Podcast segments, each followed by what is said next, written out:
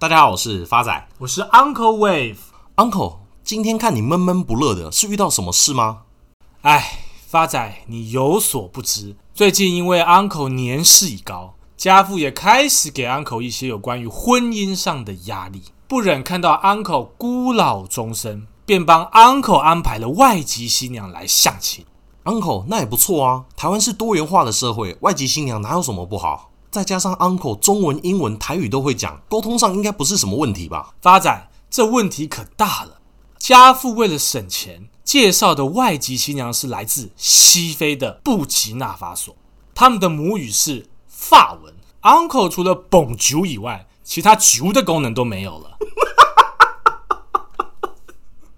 好啦，Uncle 不要那么灰心，现在医学发达，靠药物都还是有得救的。而且听 uncle 这样讲完，感觉好像是被爸爸威胁参加这场相亲一样。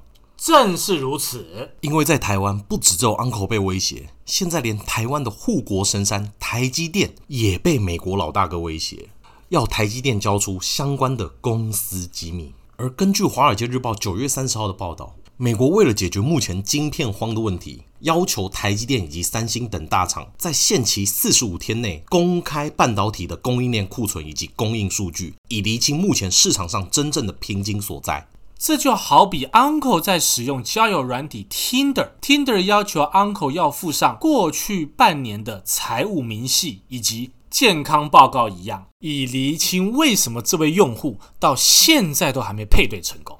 发仔，如果是你，你觉得你会提供这些资料吗？Uncle 举的例子很好啊，像 Uncle 遇到的是所谓的配对危机，而美国却把半导体缺乏这件事列为国家安全等级的危机，因为全球目前半导体缺货迟迟没有解决，包括汽车、iPhone、PS5、笔电等等生产都受到影响。美国商务部长雷蒙多就表示，美国政府正考虑使用冷战时期的国防生产法。迫使这些半导体的供应商提交晶片库存、销售状况、客户名单等等的资料机密。他自己表示，这样的举动可以缓解目前晶片荒的问题，并找出可能的囤积行为。而韩国时报则表示，美国的要求已经过度干预市场，并造成三星等供应商的损失。而晶片库存、订单、销售记录等数据，每一个都是公司的机密。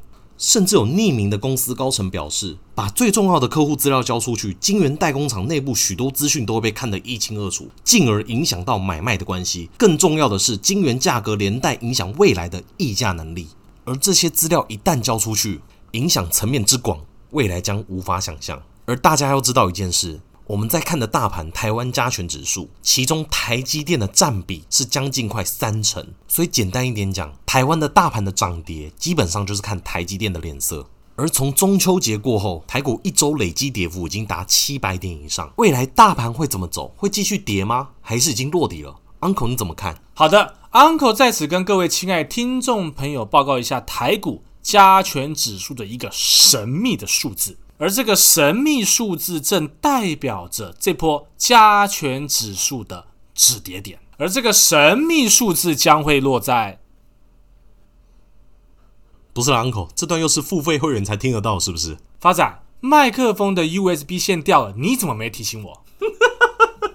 价位赶快跟大家讲啦，一六五一二，这个数字就代表的是这一波下杀的止跌点。而除了半导体问题让美国头痛以外，Delta 病毒也抑制了美国今年夏季的经济增长。但经济学家预期，随着 Delta 病毒的冲击消退，美国的景气复苏将会重新加速。像美国目前都调降第三季的经济增长预期，很大的程度都是因为 Delta 病毒的关系，导致消费者放缓了对外餐饮、酒店跟航空旅行的支出。而这种情况比之前预想的都还要严重。而联准会主席鲍威尔也表示，近期通货膨胀率上涨的时间可能会长于联准会官员的预期。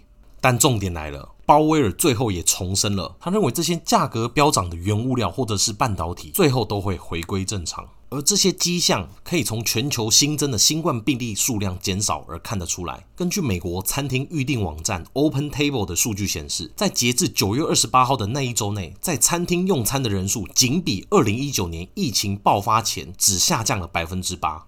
景气复苏的速度比想象中来得更快。而从全球饭店业的数据显示，在九月份，美国酒店的入住率约莫是六十三个 percent。是八月底以来最高的数字。而航空的客流量与二零一九年的数字相比，也有明显的提升。根据美国疫情指挥中心 CDC 的预测，新增新冠的病例只会持续下降。经济学家表示，如果新增病例数下降，美国家庭将会动用到史无前例的净资产，高达一百四十二兆美金的消费支出。这点从美国在上周发布对于二零二二年的 GDP 预期，将上调至三点八个 percent，高于当时六月份预期的三点三个 percent，就看得出来。Uncle，你这样听下来，我们去年有跟各位听众朋友分享一些美国的旅游股以及航空股，在 Delta 的病毒的消退，以及未来有可能产生报复性的旅游支出，这些相关标的的未来走势，可以请 Uncle 帮大家分析一下吗？好的，Uncle 在此分享自己的看法。在疫苗的接种持续下，美国的民众旅游意愿显著的提升。根据美国运输安全管理局 TSA 的数据显示，六月十一号通过美国机场海关的人数达到两百零二万人次，这是自二零二一年三月七号以来首次超过两百万人的客流量。随后在六月十三号再度创下新高，全美机场客流量高达两百零九万人，创疫情爆发以来的新高。再者，航空公司会像往常一样在夏季减少航班的安排，虽然。对传染性更强的 Delta 病毒的担忧不断的加剧，但是机票预订并未有丝毫的减弱。而美国政府也表示，十一月将开始欢迎许多已经被拒绝在门外一年多的外国人。在去年年初疫情开始的时候，川普政府就禁止来自包括英国跟欧盟在内的许多非美国公民通过航空旅行入境。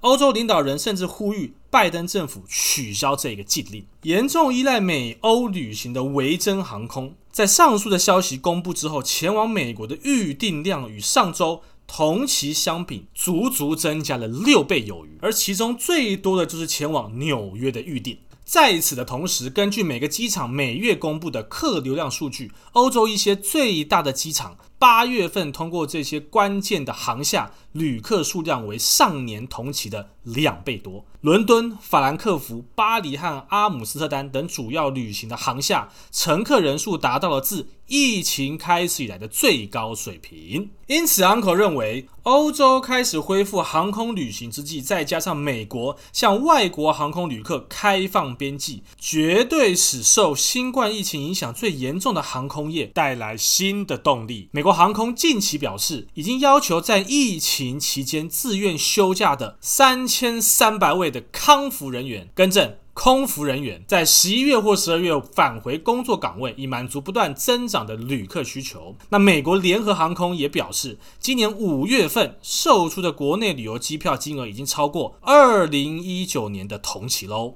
哇，这样听起来，机票的销售量已经正式超过疫情爆发前的销售量嘞。正确。而中国在线旅游巨头西城集团有限公司的首席执行官孙杰也表示，中国的国内旅行需求预计很快就会恢复，而中国的商旅旅行已经较新冠疫情爆发前水平高出二十到三十个 percent 了。而我们在去年二零二零年十二月三号。第八集跟大家分享的联合航空（美股代号 UAL） 第二季财报营收五十四点七亿美金，优于市场分析师预估的五三点七亿美元。而联合航空的执行长也表示，随着更多企业在夏末与二零二二年逐渐回归，预计到二零二三年需求将全面复苏，将有助于营运继续成长。同时，执行长也表示，本季有望恢复获利，并强调有更高的利润、更好的商务旅行跟国际航班增加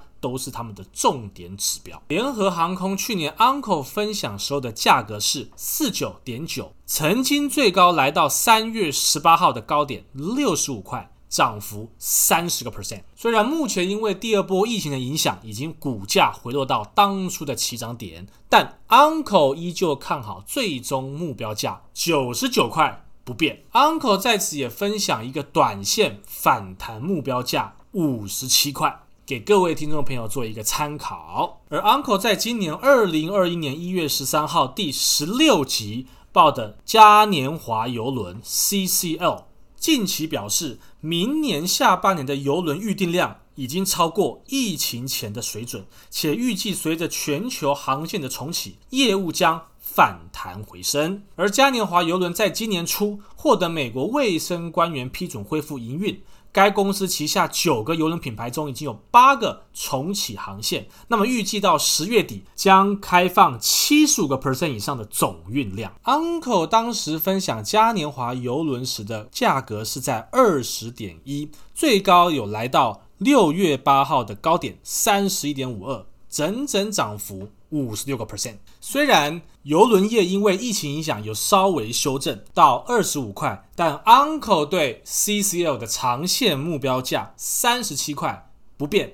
那在此也跟各位亲爱听众朋友分享一个短线的反弹目标价二十八块，给您做参考喽。所以发仔今天帮大家做个总结：科技业会受到缺货、塞港、涨价，甚至外国政府的威胁，股价而有所波动。但反观旅游观光业，只要疫情一旦受到控制，营收就很容易回到先前的水准。所以，针对科技业不敢投资的听众朋友们，我们之前分享的两档标的就很适合您做参考。接下来是回复听众朋友的时间，来自南台湾莎莎的留言：第一次评价和第一次给五星，喜欢 Uncle 讲话幽默，刚进场的小白也能听得懂一些概念，也喜欢发仔的总结，两人搭配的好好。